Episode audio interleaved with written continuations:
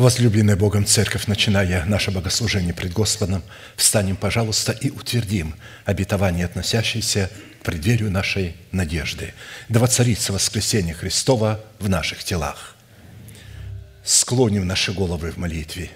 Дорогой Небесный Отец, во имя Иисуса Христа, мы благодарны имени Твоему Святому за вновь представленную привилегию – быть на месте всем, которое очертила десница Твоя для поклонения святому имени Твоему.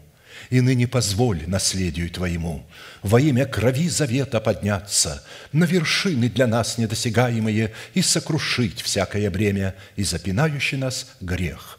Да будут прокляты в этом служении, как и прежде, все дела дьявола, болезни, нищета, преждевременная смерть, демоническая зависимость, всевозможные страхи, депрессии, разрушение, косность, невежество – все это да отступит от шатров святого народа Твоего. И ныне встань, Господи, на место покоя Твоего Ты и ковчег могущества Твоего, и да облекутся святые Твои спасением Твоим, и да возрадуются пред лицом Твоим – Дай нам больше от Духа Твоего. Пропитай нас Духом Твоим святым. Позволь нам найти светлое лицо Твое. Я представляю это служение в Твои божественные руки. Веди его рукою превознесенную, великий Бог, Отец, Сын, Дух Святой. Аминь. Да благословит вас Господь, можете садиться. Евангелие Матфея, глава 5, стихи 45, 48. «Да будете сынами Отца вашего Небесного, ибо Он повелевает солнцу своему восходить над злыми и добрыми и посылает дождь на праведных и неправедных. Итак, будьте совершенны, как совершен Отец ваш Небесный». Проповедь, которую я хочу продолжить, так и называется «Призванные к совершенству». Это повеление представлено в формате повелевающей заповеди, которая является наследием святых всех времен и поколений, и адресована эта заповедь Христом сугубо или же исключительно только своим ученикам. А посему люди, которые не признают над собой власти человека, посланного Богом, к наследию этой заповеди никакого отношения еще никогда не имели и навряд ли уже когда-нибудь смогут иметь. И в связи с исполнением этой повелевающей заповеди мы призваны бодрствовать над Словом Божьим в своем сердце, так как бодрствует Бог над изреченным им Словом в храме нашего тела, потому что Бог возвеличил Слово Свое в храме Своем, а храмом является наше тело. Он не бодрствует где-то а вне над Своим Словом. Вот когда мы Его Слово изреченное через благовествуемое Слово помещаем в сердце – вот тогда Бог над этим словом бодрствует, чтобы оно исполнилось. Те обетования, которые мы принимаем и сохраняем в своем сердце, и исповедуем их, то Бог бодрствует над этим словом вместе с нами, и мы должны бодрствовать, и Он. Поэтому в связи с этим мы остановились на исследовании такого вопроса, какие конкретные цели призвана преследовать праведность Божия – с которой мы соработаем в нашем сердце. Она призвана посылать благословение солнца на праведных и сжигать своим огнем неправедных. Она призвана посылать дожди праведным в свое время и в мерою, а неправедным либо вообще их заливать водою так, чтобы их топить, вот в этом состоит э, суть совершенства Бога. Он же бодрствует над Словом Своим. Он изначально осудил этот мир и сказал, что всякий, кто будет нарушать заповедь Божью, проклят. И теперь э, говорить, что Бог любит всех подряд, и вот здесь так написано, это вы так толкуете, но Бог-то по-другому э, посылает свое благословение на праведников и светит солнцем на тех и на других совершенно различным способом – Итак, в связи с этим еще раз говорю, мы остановились на исследовании такого вопроса, какие конкретные цели призвана преследовать праведность Божия, с которой мы призваны соработать в нашем сердце. В частности на том, что назначение праведности Божией в нашем сердце, принятой нами в разбитых скрижалях завета, в которых мы в смерти Господа Иисуса законом умерли для закона, чтобы в новых скрижалях завета, знаменующих собой воскресение Христова, получить оправдание, дабы жить для умершего за нас и воскресшего. Писание говорит, Он умер за грехи наши и воскрес для нашего оправдания. Оправдание мы получаем в новых скрижалях завета, воскресении Иисуса Христа, мы не можем получить оправдание в смерти Господа Иисуса. Он умер за грехи наши и воскрес для нашего оправдания. Если вы разделите смерть и воскресение, то вы ничего не получите. Потому что люди разделяют и говорят, мы получаем смерти Господа, об воскресении не говорят. Они не понимают, что они не получают оправдания смерти Господа. В смерти Господа мы получаем прощение грехов – а оправдание получаем в Его воскресении. Воскресение – это результат Его смерти. Мы должны пережить и то, и другое. Если мы были погружены в смерть, то мы обязательно испытаем и Его воскресение в своей жизни. Итак, чтобы обрести утверждение своего спасения в новых скрижалях завета, знаменующих собою воскресение Христова, дабы дать Богу основание – не прежним законом даровать нам обетование быть наследниками мира, но праведностью веры, подобно тому, как Он даровал сие обетование Аврааму или семени его. Ибо не законом даровано Аврааму или семени его обетование быть наследником мира, но праведностью веры. Римлянам 4,13. А посему завет мира в сердце воина молитвы – это результат послушания его веры вере Божией в словах посланников Бога. Вера Божия, как мы уже знаем, это генералиссимус. Это Слово Божие, которое мы слышим, исходящее из уст человека, которого послал Бог, чтобы он был его устами, представлять его совершенную волю. А наша вера – это рядовой воин, который берет под козырек и говорит, «Господи, с удовольствием исполню все, что ты скажешь. То есть, когда мы приходим слушать Слово Божие, у нас должна быть готовность немедленно исполнить услышанное. А посему посредством праведности веры, вечный завет мира, который содержит в себе нетленное и неисследимое наследие мира в совокупности всех клятвенных обетований Бога и всех заповедей, сокрытых в нашем сердце, Он призван как раз соблюдать наши сердца и наши помышления во Христе Иисусе. Если этого у нас нет в сердце – этих обетований и этих заповедей, то наши помышления не смогут быть помещены во Христа Иисуса. Именно вот эти заповеди, которые мы принимаем, и эти обетования, которые мы скрываем в нашем сердце, как раз они дают нам возможность свои помышления во Христа Иисуса помещать.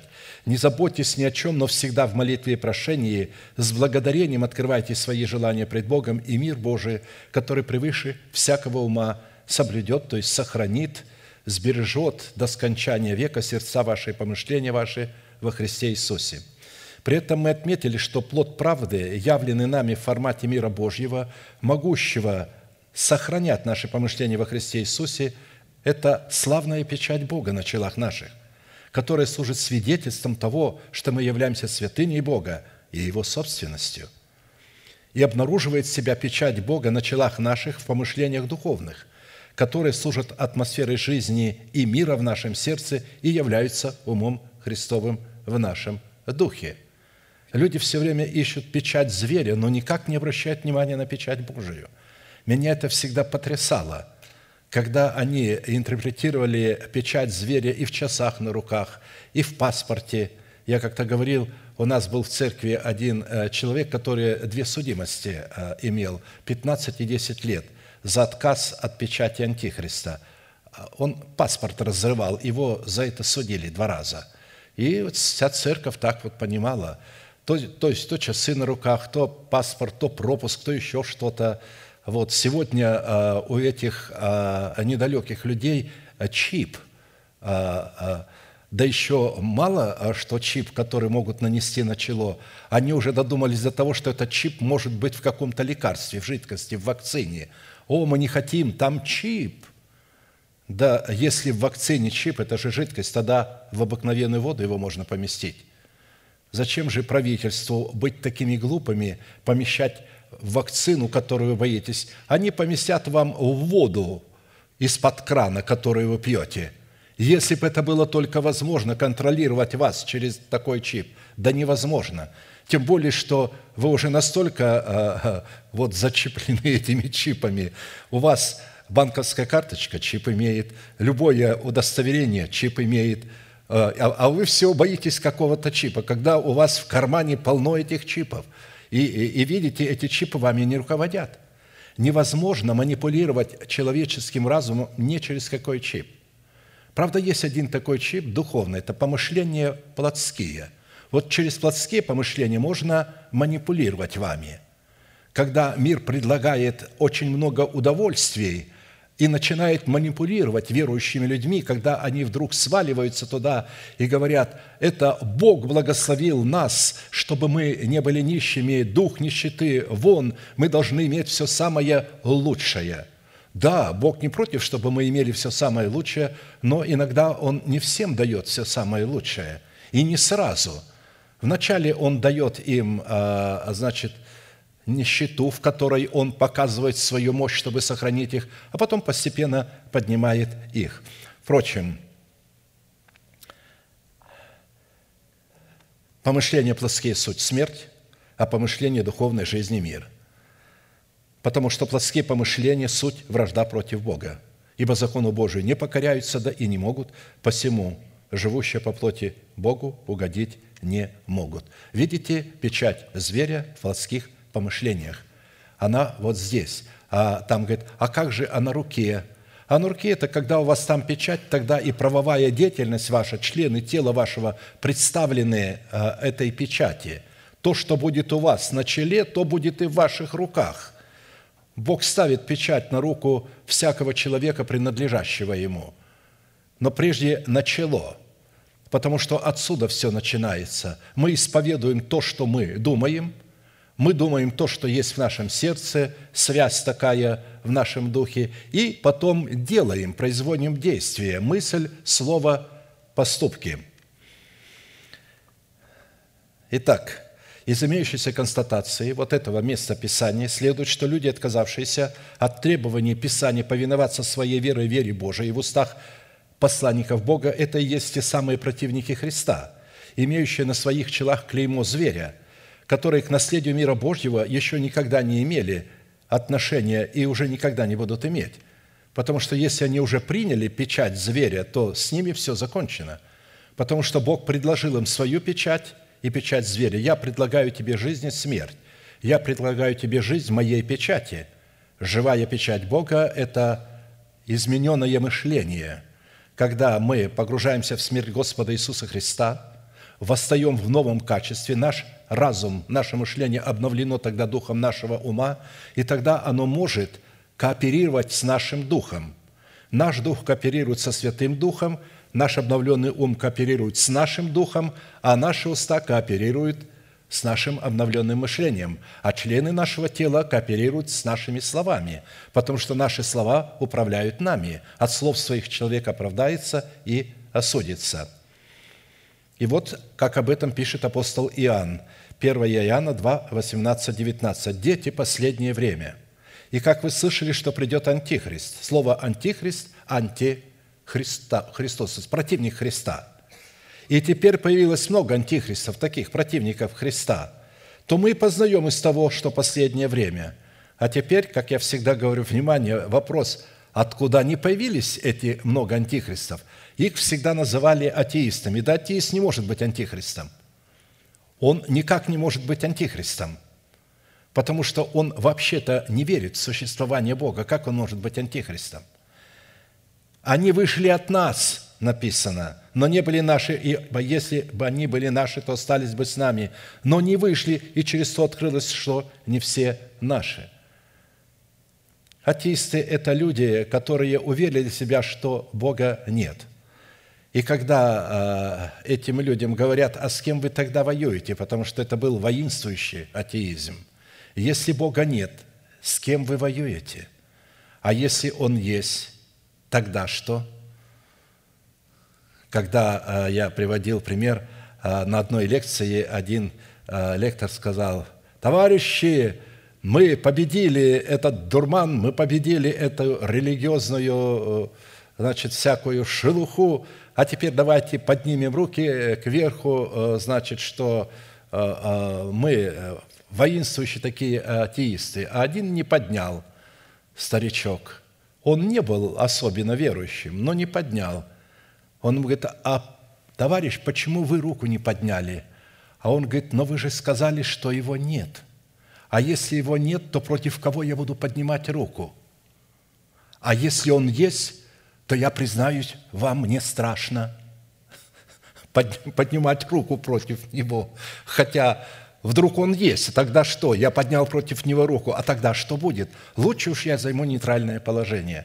То есть вот а, а, такая непоследовательность и нелогичность была у а, воинствующего атеизма, так что даже ребенку легко можно было их развалить.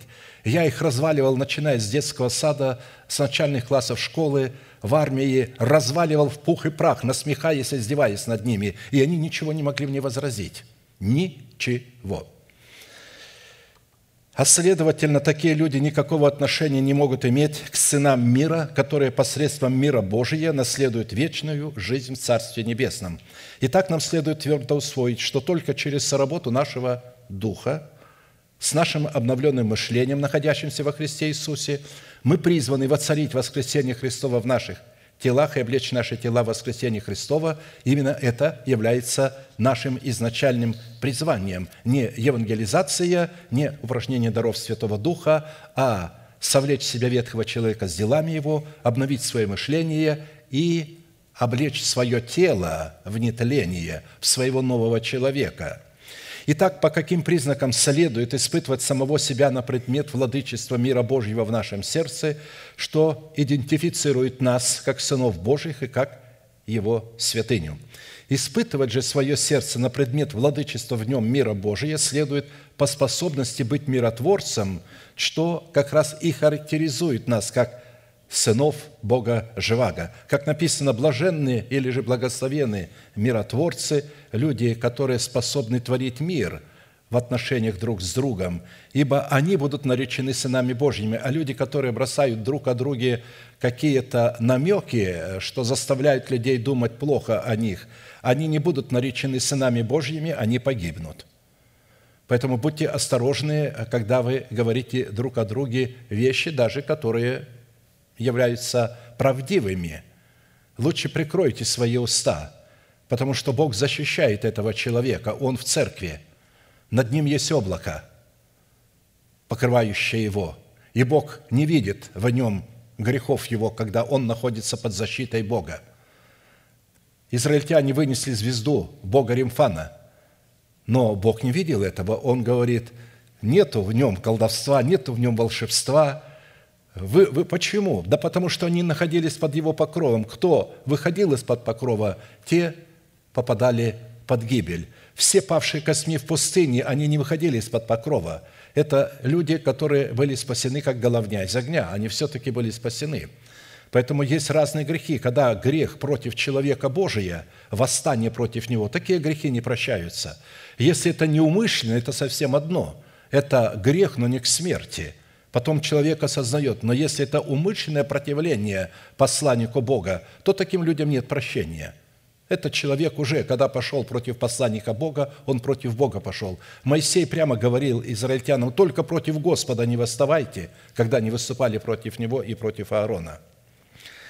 Итак, в определенном формате мы с вами уже рассмотрели шесть признаков, по составу которых нам следует судить и испытывать самих себя на предмет – того, что мы являемся сынами мира, что у нас владычествует мир Божий в нашем сердце, следовательно, и сынами Божьими, и остановились на рассматривании седьмого признака. Это по нашей способности обрекать самого себя в святую или же избирательную любовь Бога. То есть а, любовь Божия сделалась в сердца наши Духом Святым, и мы вот этой любовью исповедуем ее и обрекаем себя в эту любовь. Мы провозглашаем, кем для нас является Бог во Христе Иисусе, что Он для нас сделал. Это же любовь Бога это сделала для нас. И когда мы это исповедуем, веру сердца, Дух Святой получает основание брать наши слова и одевать нас в эти слова. Поэтому мы от слов своих оправдываемся и от слов своих осуждаемся, при условии, что эти слова исходят из нашего сердца. Более же всего облекитесь в любовь, которая есть совокупность совершенства, и да владычествует в сердцах ваших мир Божий, которому вы призваны в одном теле, и будьте дружелюбны – то есть обратите, что мир Божий может быть в наших сердцах только в церкви, в одном теле, когда мы. Если мы отступаем от единства веры и э, начинаем выступать и против посланника Бога, да и в церкви не так, что это за церковь, что это здесь за постановления такие, когда какого-то человека бывает ущемляют за несправедливость, а он считает, что это не несправедливость. Он начинает зачищаться и сразу, что это за церковь? Вот. Э, потом, правда, кается. Почему? Потому что он все-таки находится в церкви. Итак, мы отметили, что в Писании вот эта святая любовь, а святая, она избирательная, и она отделяет чистое от нечистого, святое от несвятого. Поэтому она и избирательная. Представлена Духом Святым в свете семи неземных достоинств или составляющих, которые составляют единое целое плод э, правды, плод любви. Через благовествуемое слово апостолов и пророков, это 2 Петра 1, 2, 8, там написано, что это добродетель, это свойство рассудительности, воздержание, которое исходит друг из друга, подтверждает истинность друг друга, терпение, благочестие, братолюбие, любовь. Мы уже рассмотрели пять свойств, открывающих нам свободный вход в Царство Небесное, потому что ни евангелизация, ни упражнение даров Святого Духа, ни изгнание э, бесов, не какое-то ученичество на наших собственных улицах, а ученичество на улице Иерусалима, а она одна только, только это дает нам возможность изменить свой характер. Измененный характер – это открытая дверь в Царство Небесное. Вот эти достоинства, когда в нас будут э, растворены то есть равноценно, равносильно. То есть вот только тогда Царство Божие для нас открыто. В связи с этим мы пришли к необходимости рассмотреть четыре классических вопроса, что говорит Писание о природной сущности братолюбия, которую мы призваны показывать в своей вере, какое назначение в показании нашей веры призвано выполнять любовь Божия, агапи в братолюбии – какие условия необходимо выполнить, чтобы получить силу показывать в своей вере братолюбие и по каким признакам следует испытывать самого себя на предмет показания в своей вере братолюбия. Так как первые два вопроса уже были предметом нашего исследования на предыдущих служениях, мы остановились на рассматривании вопроса третьего. При этом необходимо иметь в виду, еще раз хочу сделать ударение на том, что эти условия являются составляющими и не работают друг без друга, так как исходят друг из друга и идентифицируют истинность друг друга. Итак, первым условием, которое было предметом нашего исследования, дающим Богу основание излить свою любовь в наши сердца, являлась наша жажда, наша алкания – за которым последовало наше решение быть возрожденными от нетленного семени благовествуемого нам Слова. Именно наша жажда и последующее нашей жажде решения познавать и творить волю Божию была предвидена и предузнана Богом прежде создания мира, что и дало Богу основание прежде создания мира явить о нас свое предопределение, чтобы мы были подобны Его Сыну. Второе условие, дающее Богу основание – излить свою любовь в наши сердца, в атмосфере братолюбия, то есть э, в границах тела Христова. Это необходимость показывать в своей вере соль в наличии взращенного нами плода святости в наших отношениях с Богом и друг с другом. Вы – соль земли. Если соль потеряет силу, то чем сделаешь ее соленую? Она уже ни к чему не годна, как разве выбросить ее вон на попрание людям? Матфея 5, 13. Человек, который не будет иметь в себе соли, но считает себя христианином, будет выброшен вон из церкви на попрание людям. Попирать его будут. Исходя из откровения Писания, наличие соли, представляющей свойства святости, образуется в человеке – за счет того, когда он возлагает себя на жертвенник, на огонь. Соль образуется только на жертвеннике во время огня, то есть за счет его тотального посвящения Богу, которому предшествовало тотальное освящение, сделавшее данного человека островом, который омывается очистительными водами освящения. Я полагаю, что мне не надо каждую мысль растолковывать, потому что мы много говорили о том, что такое остров – Именно представление нашего тела в жертву живую, святую, благоугодную Богу для разумного служения делает нас солью земли и облекает нас в достоинство святости, которое и определяет почву нашего сердца, доброй или мудрой. Ибо всякий огнем осолится. То есть имеется в виду огнем жертвенника на жертвеннике. И всякая жертва солью осолится – Соль – добрая вещь, но ежели соль не солона будет, чем вы ее поправите? Имейте в себе соль, и мир имейте между собой. Марка 9, 49, 50. Имеется в виду, что свойства святости и свойства мира, они э, вместе идут, они не бывают друг без друга. Не бывает святости без мира Божьего в сердце, и не бывает мира Божьего без святости. Если вы говорите, у вас мир Божий, но вы не способны являть святость в братолюбии и с другими окружающими, это говорит, что у вас нет мира Божьего. Мы не раз отмечали, что несмотря на то, что все овцы по своей природе – это чистые животные, однако святой становится только та овца, которая отделяется от стада для жертвоприношения на огне жертвенника всесожжения, дабы быть осаленной солью завета. И не оставляй соли завета Бога твоего. При каждом жертвоприношении твоем приноси соль. Всегда, при всяком жертвоприношении священник бросал щепотку соли на жертву. Это э, показывает, что там есть святость Господня, что она приносится по законам святости.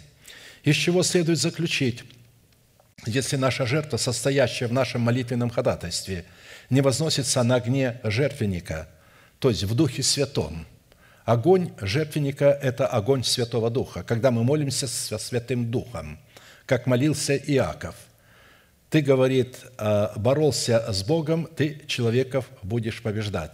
То есть он боролся а, не против Бога, а он с Богом боролся против сил преисподней, которые вышли на него в лице брата его Исава, в лице его собственной души. И поэтому он позволил Святому Духу бороться вместе с ним – Поэтому вот это место Писания не надо интерпретировать, что Иаков боролся с Богом. Да если бы он попробовал бороться с Богом, Бог его отверг бы навсегда. Навсегда. Если он э, боролся, не зная этого, как Савол, когда в видении Господь Иисус сказал ему, «Долго тебе идти против рожна», ну, то есть против меня. А рожно – это такое копье с наконечником э, железным, э, которое употреблялось для того, чтобы пасти быков – их же плеточкой нет, и их надо э, уколоть так в больное место, чтобы он повиновался тебе. И Бог говорит Савлу, ты вот такой разъярен, разъяренный бык, а думаешь, что ты ревнитель Бога. Долго ты будешь идти против моего рожна? Он говорит, кто ты, Господи? Он говорит, я Иисус, которого ты гонишь. Он говорит, сразу падает ниц, Господи, что повелишь мне делать?» Видите, Бог простил это Савлу, потому что это было не противление, но осмысленное противление против Бога несет а, погибель.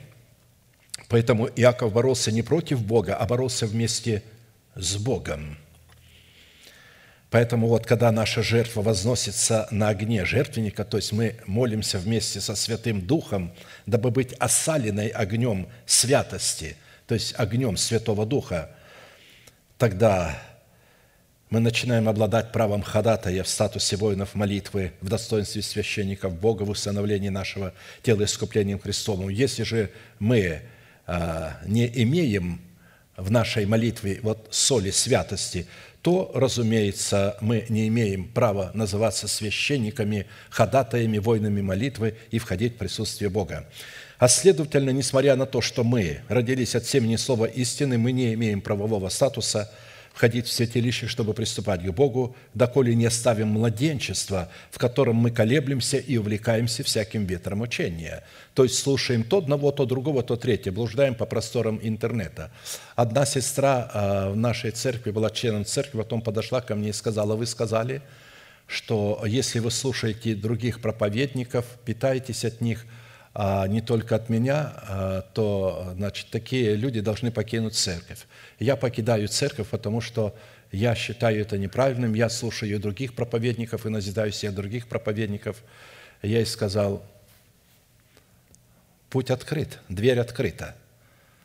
Никто ее не закрывает для выхода и для входа. Ты неправильно вошла. Если бы ты правильно вошла, ты бы сейчас не выходила – ты неправильно вошла сюда. Ты незаконно сюда вошла. Ты через окно сюда вошла. Итак, святость – это состояние нашего сердца, которое возможно при владычестве в нем мира Божия, которое обнаруживает себя в правовых словах молитвы, исходящих из нашего сердца в достоинстве веры Божией, за которыми следуют поступки, обращающие на нас благословность Бога. Старайтесь то есть примените все усилия, затратьте все средства, чтобы иметь мир со всеми и святость, без которой никто не увидит Господа.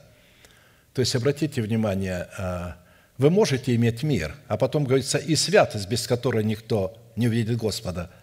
Это говорит о том, что если у нас появится попытка являть мир вне границ святости и не как выражение святости, это трансформирует нас в сынов противление в сынов погибели, то есть в антихристов.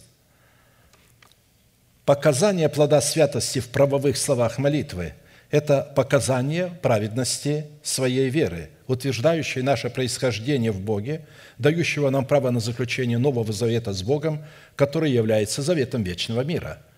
Именно э, Бог в завет все помещает. На основании этого завета мы можем пользоваться неисследимым сокровищем Христовым – при этом мы отметили, что только святые человеки обладают юридическим правом представлять святость истины в своей вере при исполнении своего тотального освящения, преследующего собою цель тотального посвящения для служения Богу живому и истинному. Итак, я напомню, святой по отношению к человеку, который родился от семени слова истины, это рожденный от Бога, рожденный для Бога, происходящий от Бога, принадлежащий Богу, пребывающий в Боге, собственность и святыня Господня, искупленный Богом, отделенный для Бога, посвященный Богу, подобный Богу, входящий в удел Бога или наследующий один удел с Богом, разделяющий с Богом властные полномочия. Вот это Бог приготовил святым. Но мы получаем вот это святое происхождение в семени. И для того, чтобы вот это все иметь, что я сейчас сказал, необходимо пустить в оборот то, что мы получили. То есть это семя необходимо взрастить.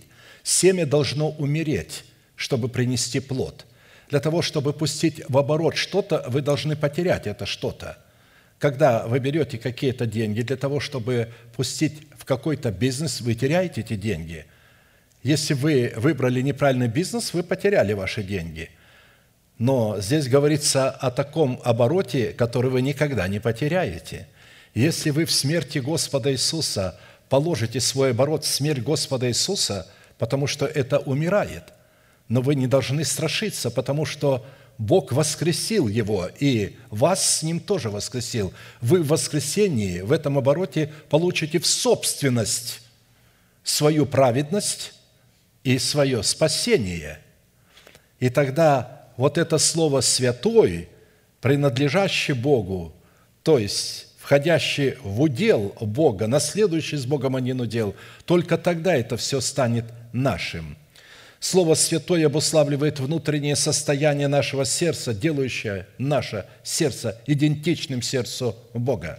В то время как слово «святость» является выражением этого состояния, которое служит аргументом нашей принадлежности и нашего происхождения в Боге и от Бога, что наделяет нас правом воина молитвы – в достоинстве царя, священника и пророка и дает Богу основание обратить к нам свою благость в усыновлении нашего тела искуплением Христовым.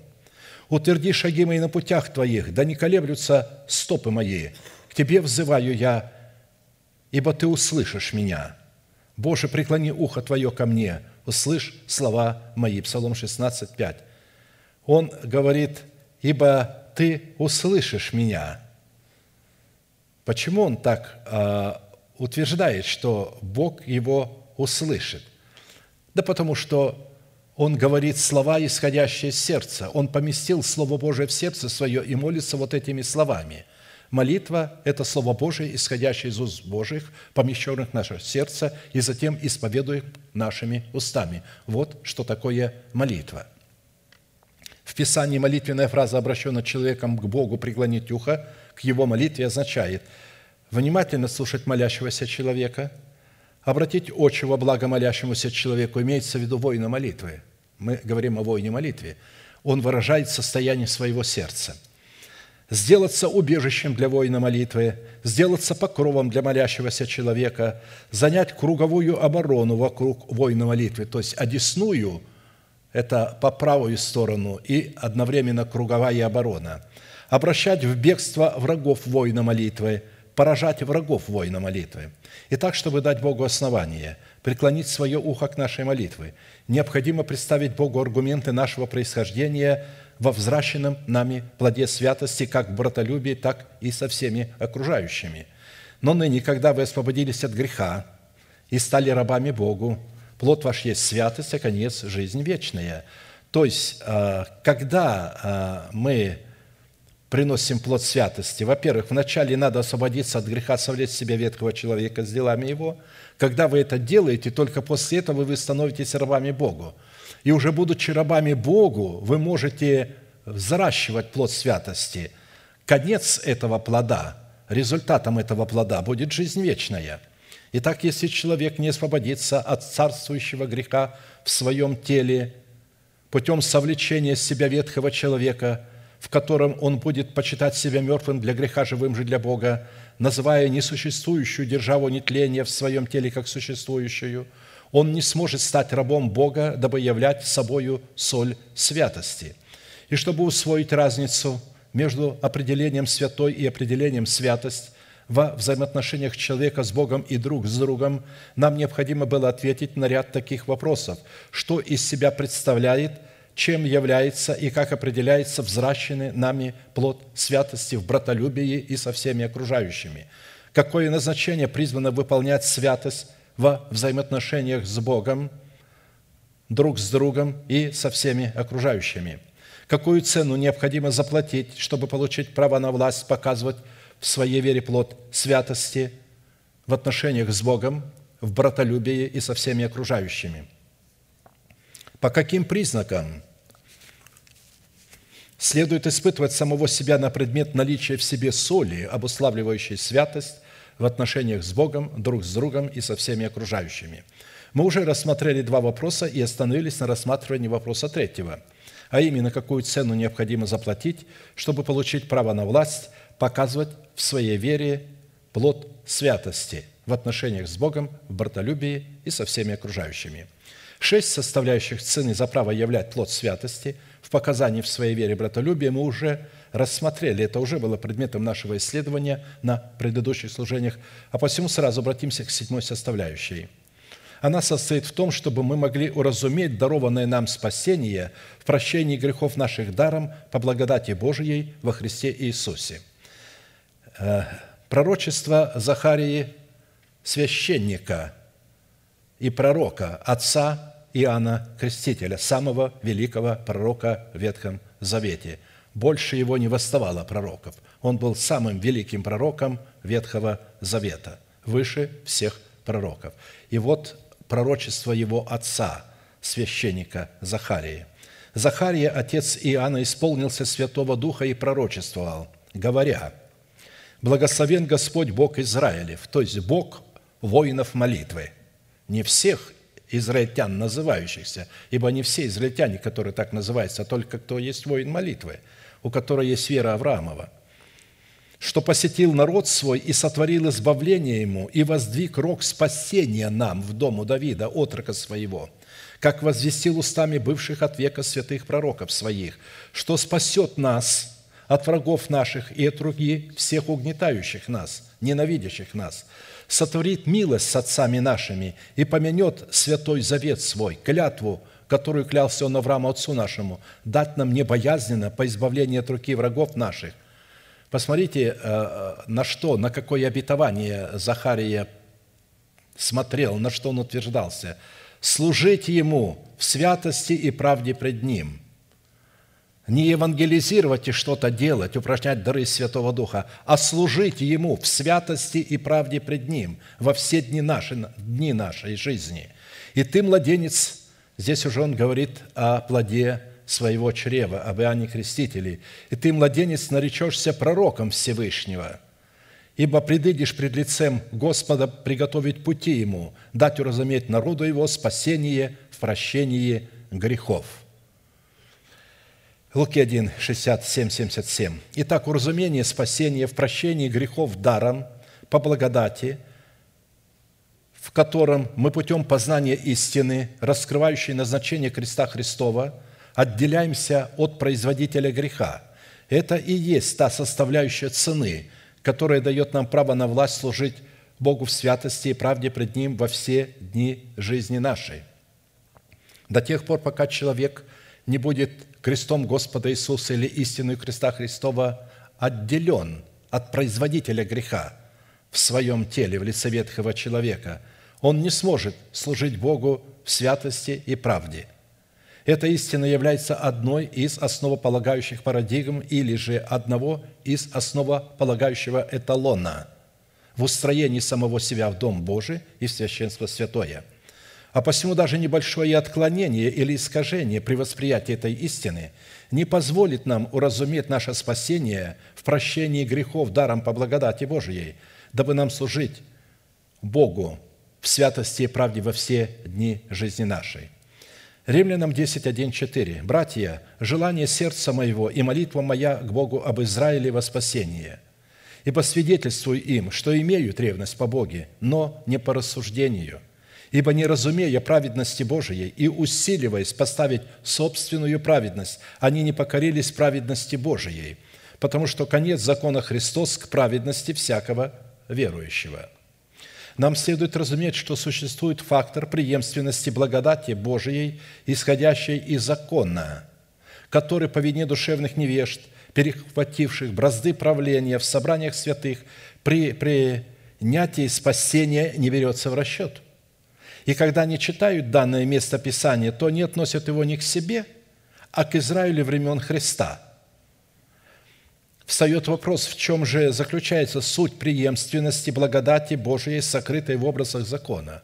Ответ состоит в том, что при рождении от семени слова истины не только статус нашего рождения от Бога, но и наше оправдание, которое мы получаем в нашем новом рождении, дается нам в семени, которое является залогом нашего спасения.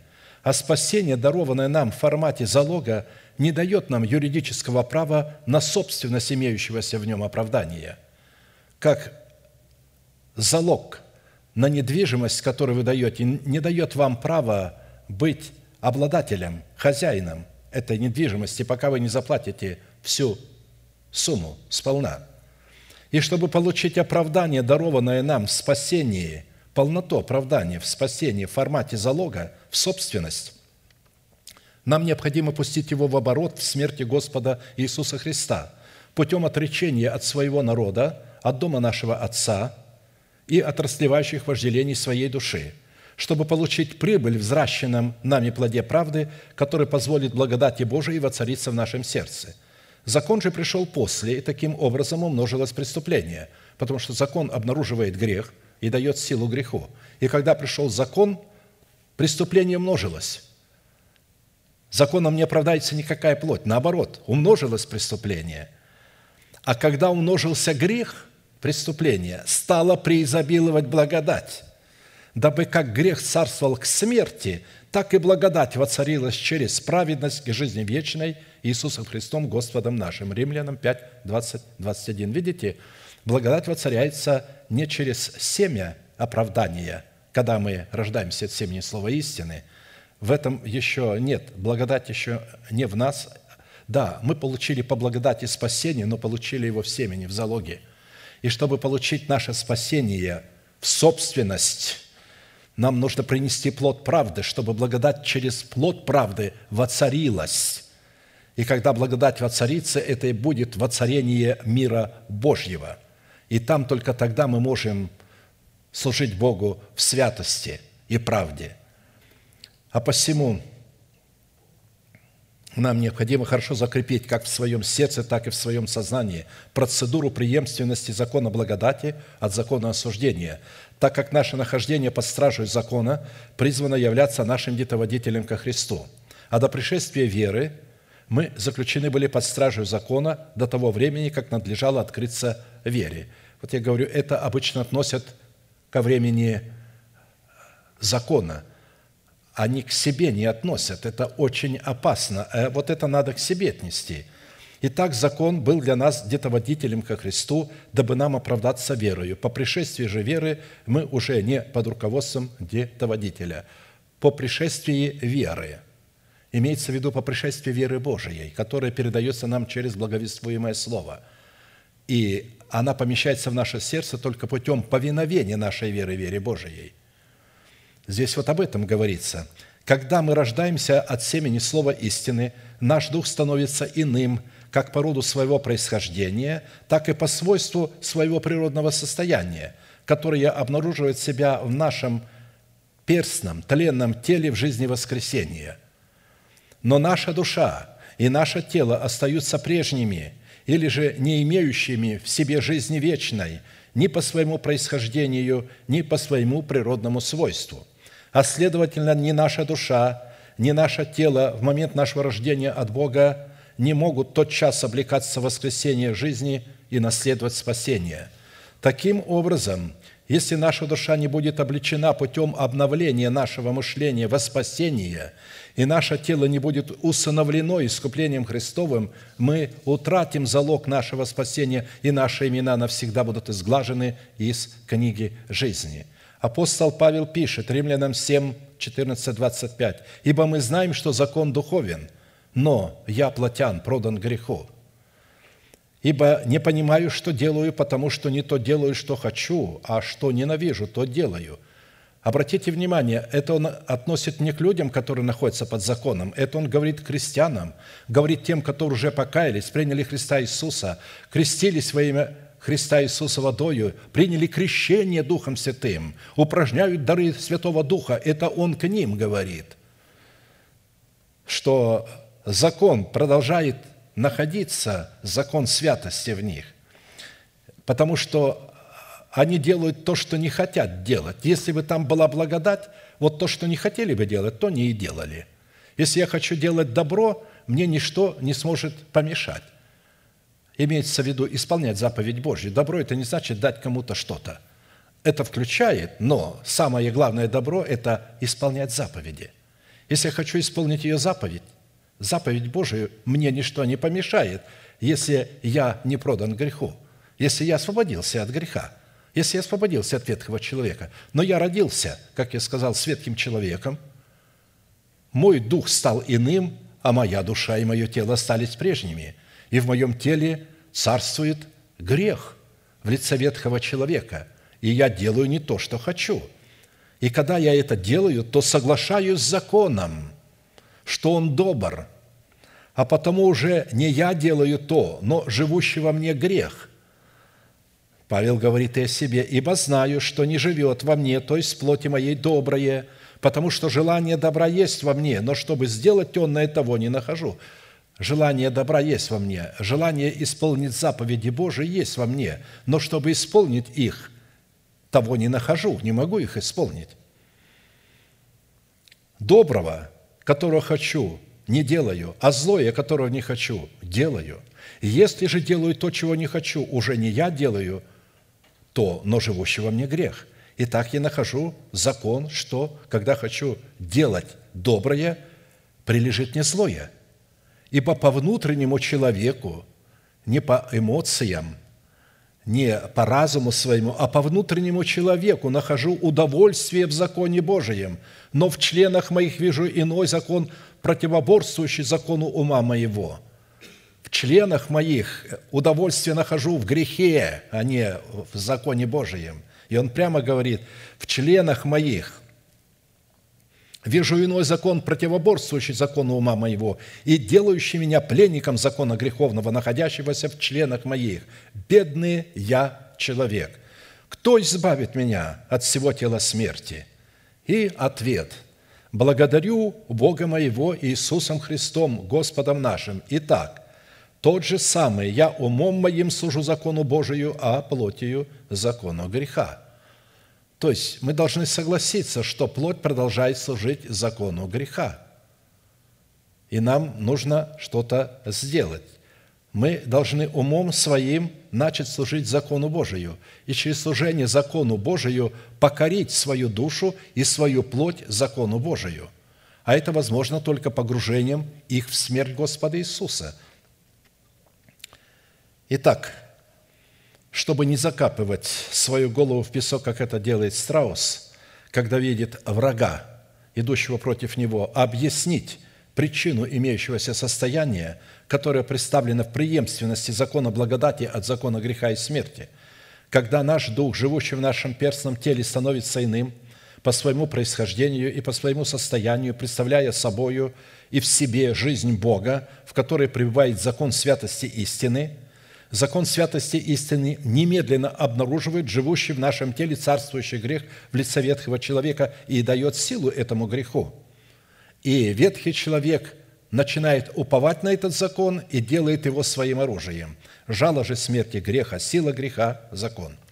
Таким путем закон святости истины, пребывающий в нашем духе, возрожденном духе, от семени которого мы родились к новой жизни, становится оружием ветхого человека, на которое он уповает.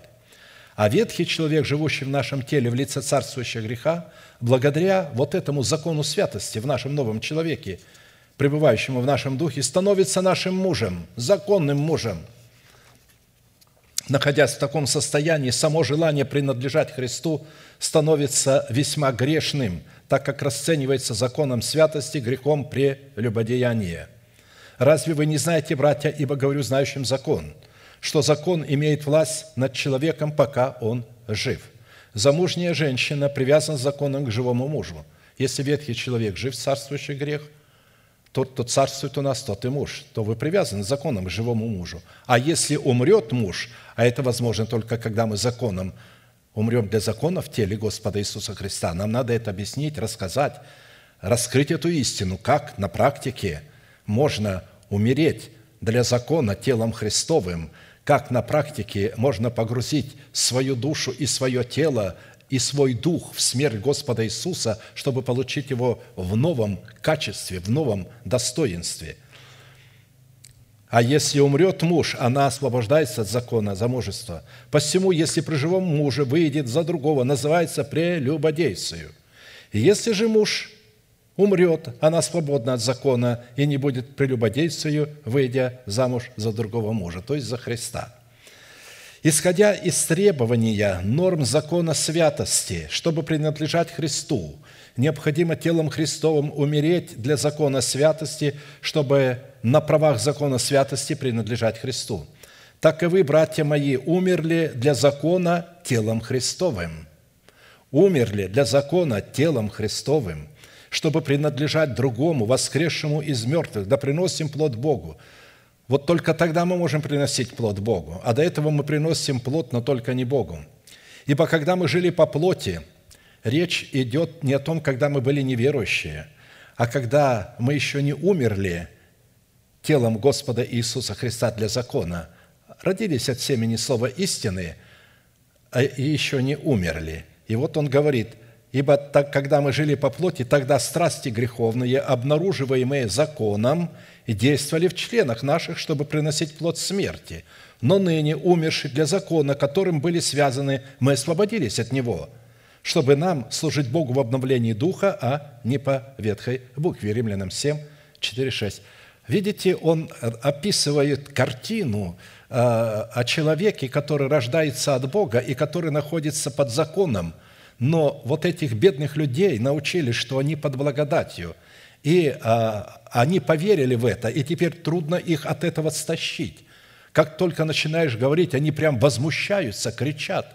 Я помню, я согласился, меня долго приглашали а, на радио выступить, и когда я пришел, когда задали мне вопрос, касающийся спасения нашего, я сказал, что спасутся немногие, только избранные, и по причине, а, то есть слушатели начали взрываться и рать, кто ты такой, что ты а, закрываешь нам вход в Царство Небесное? Я говорю, это не я, это Слово Божие. То есть, посмотрите, люди не хотят слушать истину – не хотят, им легче пребывать в том, потому что там же цены они не заплатили, а здесь надо цену платить, вот они и кричат.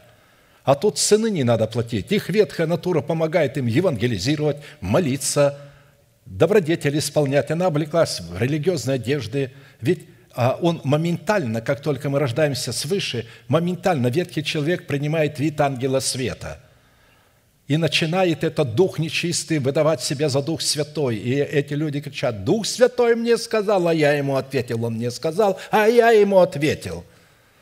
Но такого же не бывает. Разговор со Святым Духом вот в такой форме, в таком формате не бывал никогда ни у кого, ни у одного из пророков. Я ему сказал, он мне ответил, я ему сказал. Это самый тревожный момент, когда страсти греховные обнаруживаются, когда мы бросили им вызов. Ведь до этого они не были против нас. Они помогали нам молиться, они помогали нам служить Богу, как кажется. Но когда мы поняли, что мы еще Богу не служили, что а, это мертвые дела, что надо для этого умереть, и тогда он сбросил вот эту вот маску с себя, и мы увидели клыки окровавленные, рога и хвост – а мы называли его Святым Духом. И он сказал, а теперь попробуй сразиться со мною. Я знаю, что я говорю. Я в буквальном смысле встречался с Херувимом падшим. В буквальном смысле слова. Каждая клетка тела моего содрогалась от ужаса. А в духе оставалась мощь. И я пошел прямо на него. Он смотрел на меня нагло и вызывающе, насмехался. «Сможешь выйти против меня?» Сказал, «Могу». И пошел. Сказал, во имя Иисуса Христа. И когда мы почти поравнялись друг с другом, я увидел, как лицо его исказилось от ужаса. И он со свистом ветра исчез, шумом ветра –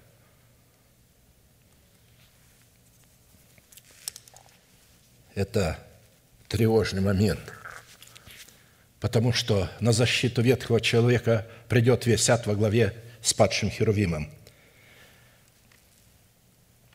В противостоянии друг другу двух человеков в нашем теле, воюющих между собой за право на власть, владеть нашим телом. Это хорошо представлено в одной из притч Христа. Когда сильный с оружием охраняет свой дом, свое тело – Сильный с оружием – это ветхая натура, ветхий человек, царствующий грех. Каким оружием охраняет? Законом святости, который обнаружил его и дал ему силу. И вот он охраняет его и надеется. И вот написано, когда сильный с оружием охраняет свой дом, тогда в безопасности его имения. Когда же сильнейший его, должен кто-то сильнейший прийти, нападет на него и победит его – Тогда что сделает? Возьмет все оружие его, на которое он надеялся, и разделит похищенное у него. Кто не со мною, тот против меня, и кто не собирает со мною, тот расточает. Возьмет у него это оружие. Вы помните Голиафа с мечом? Это образ святости, образ закона. Голиаф. Выходит Давид. В нем сильнейший – но он не видит этого сильнейшего в Давиде. Продолжает похваляться. «Что ты на меня выходишь? Разве я собака? С палкою вышел на меня».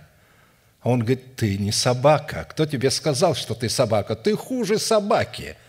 Сегодня я возьму, говорит, я дам тело твое птицам небесным и зверям полевым, я сниму с тебя голову.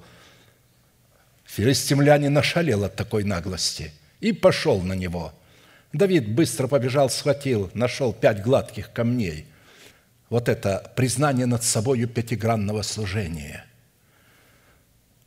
В прощу и пускает против него. Сквозь швылат проходит камень. Дух Святой понес его туда, и гигант валится на землю. Давид подбегает к нему, берет его меч, вот этот, на который он надеялся, и отрубает ему голову. Берет ее в левую руку, меч в правую руку и бежит на войско филистимское, которое начинает отступать, и Израиль весь идет за ним.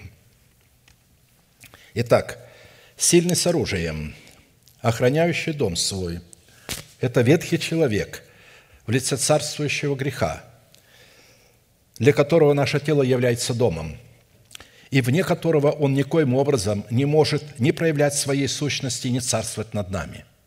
Только в теле он может проявлять себя и царствовать над нами – Равно и Бог только в теле может проявлять себя и царствовать над нами.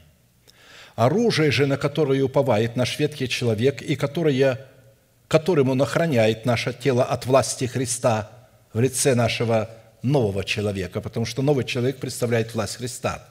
Это закон святости в нашем духе, дающий ему силу держать нас в рабстве, который выражает себя в зависимости от нашего народа, от дома нашего Отца – и от расливающих вожделений нашей души. Сильнейший – это Христос в лице нашего сокровенного человека, пришедшего в миру полного возраста Христова. Победа сильнейшего, которого представляет наш новый человек во Христе Иисусе, состоит в том, что он получил возможность соработать с разумными способностями нашей души – благодаря тому, что мы, повинуясь своей верой, вере Божией, потеряли свою душу в смерти Господа, чтобы обрести ее в Его воскресении в новом качестве. Сработая с мышлением нашей души, обновленной воскресением Христовым, наш новый человек получил в свое распоряжение жезл наших уст для исповедания веры Божией, пребывающей в Его сути. Таким образом, повинуясь своей верой, вере Божией мы стали почитать себя мертвыми для греха, для царствующего греха в нашем теле, а живыми для Бога, называя несуществующую державу жизни в нашем теле как существующую. Это дало нам возможность, как сильнейшим, напасть на сильного и забрать у него оружие, на которое он надеялся, и этим же оружием не зашить его, и забрать власть над телом – а посему исповедание веры Божией, пребывающей в недрах нашего сокровенного человека, стали тем оружием, которым мы разделили со Христом похищенную грехом нашу душу и наше тело, утверждая тем самым наше звание и наше избрание во Христе Иисусе. Добрый человек из доброго сокровища выносит доброе – а злой человек из злого сокровища выносит злое. Говорю же вам, что за всякое праздное слово, какое скажут люди, дадут они ответ в день суда, ибо от слов своих оправдаешься и от слов своих осудишься». Праздные слова – это слова, которые не находятся в сердце, только в Писании. Мы берем слова из Писания и говорим, исповедуем их и думаем получить победу, но их нет в нашем сердце, нету их в плоде. Мы не приняли их в семени и не взрастили их в плод – потому что только плод будет победителем. Во-первых, будем помнить, что слова, которые мы призваны, или слова, которыми мы призваны, призваны оправдывать себя, обретают свою юридическую силу, когда мы находимся во Христе или же в теле Христовом.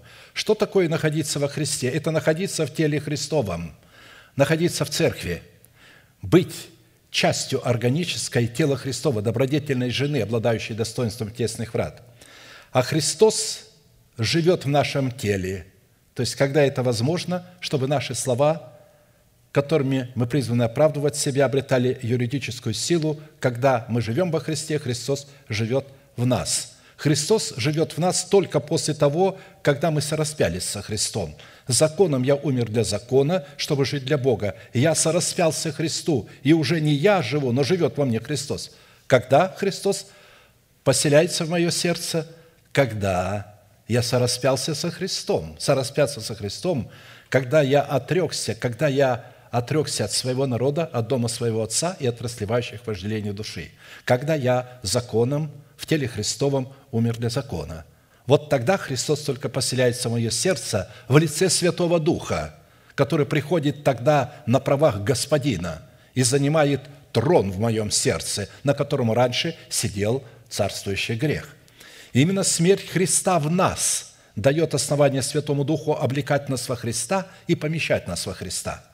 Сораспятие со Христом, в котором мы законом умираем для закона, делает наше сердце убежищем для Христа, что дает Богу основание облекать нас в жизнь Христа и делаться нашим убежищем – Пребывая в смерти Христа путем сораспятия со Христом, мы получаем основание носить в себе мертвость Господа Иисуса, что дает основание Духу Святому явить в нашем теле жизнь Христову. «Прибудьте во мне, и я вас, как ветвь, не может приносить плода сама собою, если не будет на лозе. Так и вы, если не будете во мне. Я есть им лоза, а вы ветви. Кто пребывает во мне, и я в нем, тот приносит много плода, ибо без меня не можете делать ничего. Кто прибудет во мне, кто не прибудет во мне, извернется вон, как ветвь, и засохнет. А такие ветви собирают и бросают в огонь, и они сгорают. Если прибудете во мне, и слова мои вас прибудут, то чего не пожелаете, просите, и будет вам, тем прославится Отец мой, если вы принесете много плода и будете моими учениками – как возлюбил меня Отец, и я возлюбил вас, прибудьте в любви моей. Если заповеди мои соблюдете, прибудете в любви моей, как и я соблюл заповеди Отца моего и пребываю в его любви.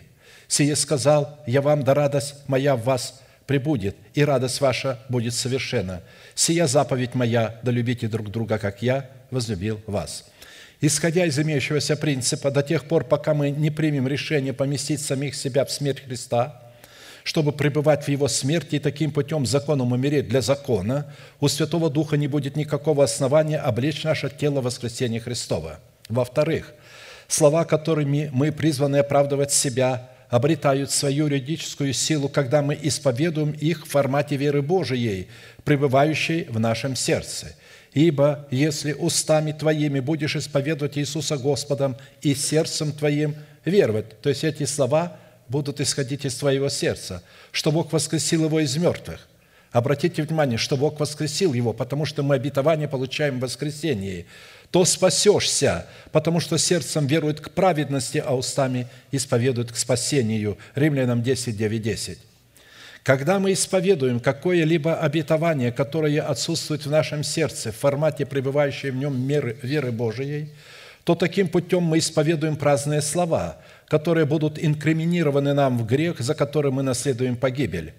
Говорю же вам, что за всякое праздное слово, какое скажут люди, дадут они ответ в день суда, ибо от слов своих оправдаешься и от слов своих осудишься. В-третьих, слова которыми мы призваны оправдывать себя, являются оружием и ценой, дающие нам право на власть являть святость любви Божией, как в братолюбии, так и со всеми окружающими, как написано, старайтесь иметь мир со всеми и святость, без которой никто не увидит Господа. Если мы не уразумеем цели, ради которой мы призваны являть святость любви Божией в братолюбии со всеми окружающими, нас постигнет та же печальная участь, которая постигла человека из притчи Христа, в которой он не уразумел цели своего посвящения, которая призвана была являться целью для посвящения. Ведь энкаунтер – это освящение для освящения. Они освящаются за три дня, чтобы евангелизировать, творить чудеса, изгонять бесов и упражнять дары Святого Духа. Они э, не освящаются для того, чтобы посвятить себя на смерть для этих мертвых дел.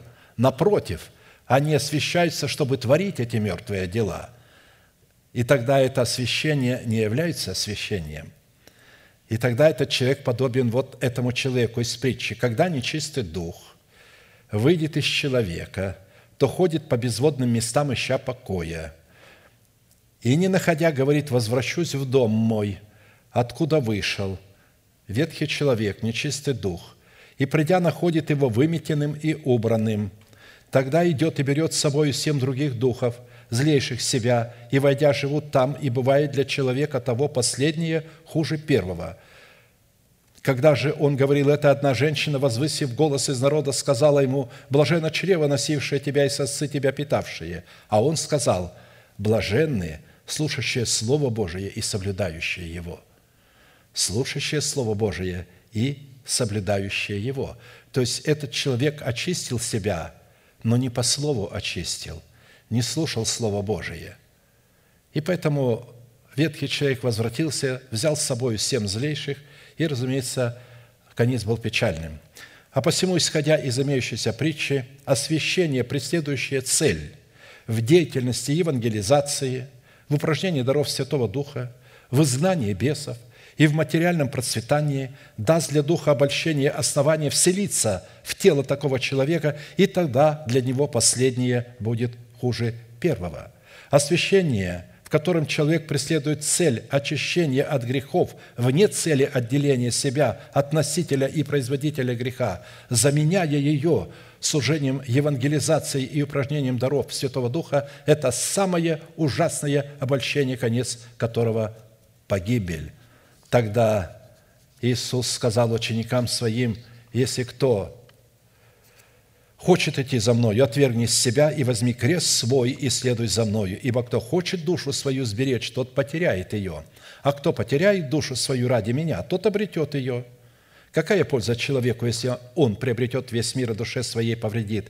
Или какой выкуп даст человек за душу свою? Ибо придет Сын Человеческий во славе Отца Своего с ангелами Своими, и тогда воздаст каждому по делам Его».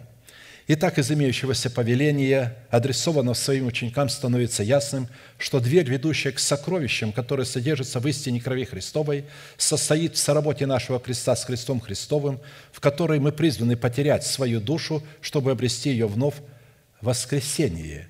Отсюда следует, что уразумение нашего спасения в прощении грехов, которое является ценой за право творить святость в показании в своей вере братолюбия – и со всеми остальными поставлена в прямую зависимость от уразумения, отделения самого себя от носителя и производителя греха в лице ветхого человека с делами его. Аминь.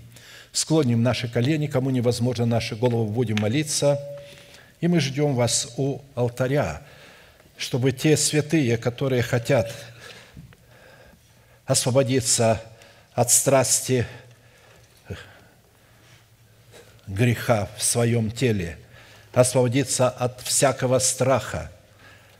Неважно, какие грехи вы сделали, вы можете освободиться от них, отвергнув их, исповедав пред Господом и приняв свободу.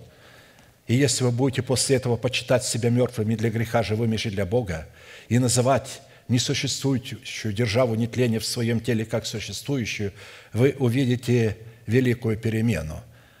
И Бог будет вашим Богом, Склоним колено, будем молиться, мы ждем вас с алтаря. Аминь.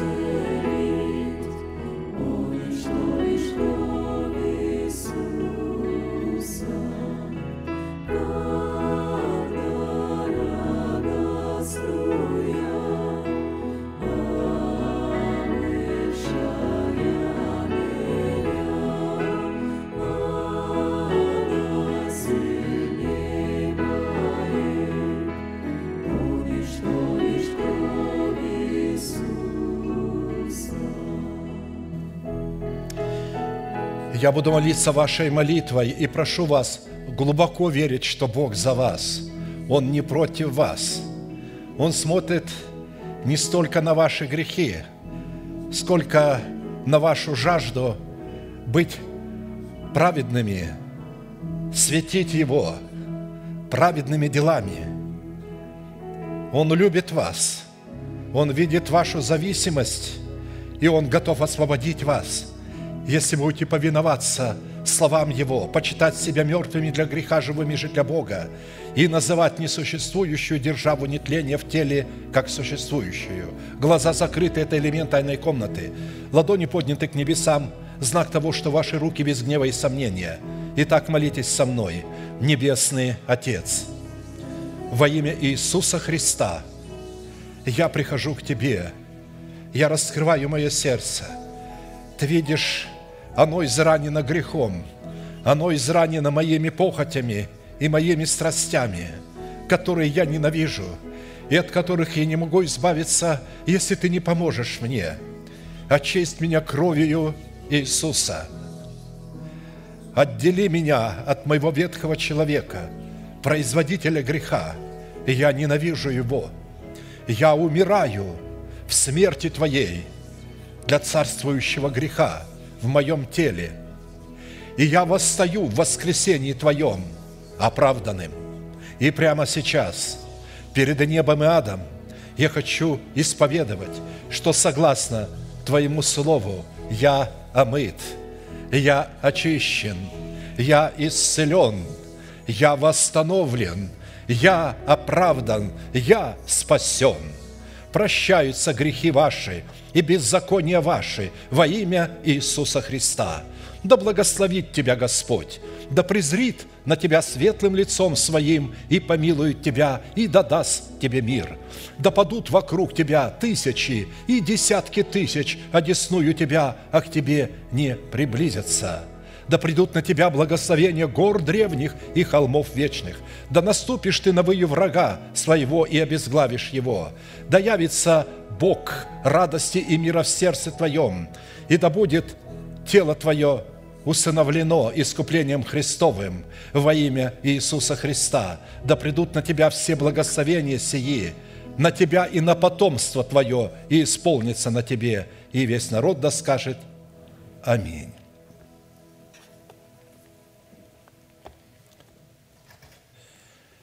Всякий раз через слушание Слова Божье Бог прочнее и прочнее узаканивает свою державу в ваших телах, в вашем разуме, вы начинаете осознавать и понимать эту процедуру, как она происходит, что вы должны делать и как вы должны себя вести, что вы должны говорить и как должны говорить, как вы должны относиться к вашему коню, которого вы призваны обуздать или уже обуздали вашу эмоциональную сферу, чтобы повести ее на служение Богу – и да будет благословен Бог в том, что мы слышим, то, что становится нашим достоянием. Провозгласим наш неизменный манифест. Могущим уже соблюсти нас от падения и поставить пред славою Своею непорочными в радости, единому, премудрому Богу, Спасителю нашему, через Иисуса Христа, Господа нашего, слава и величие – сила и власть прежде всех веков, ныне и во все веки. Аминь.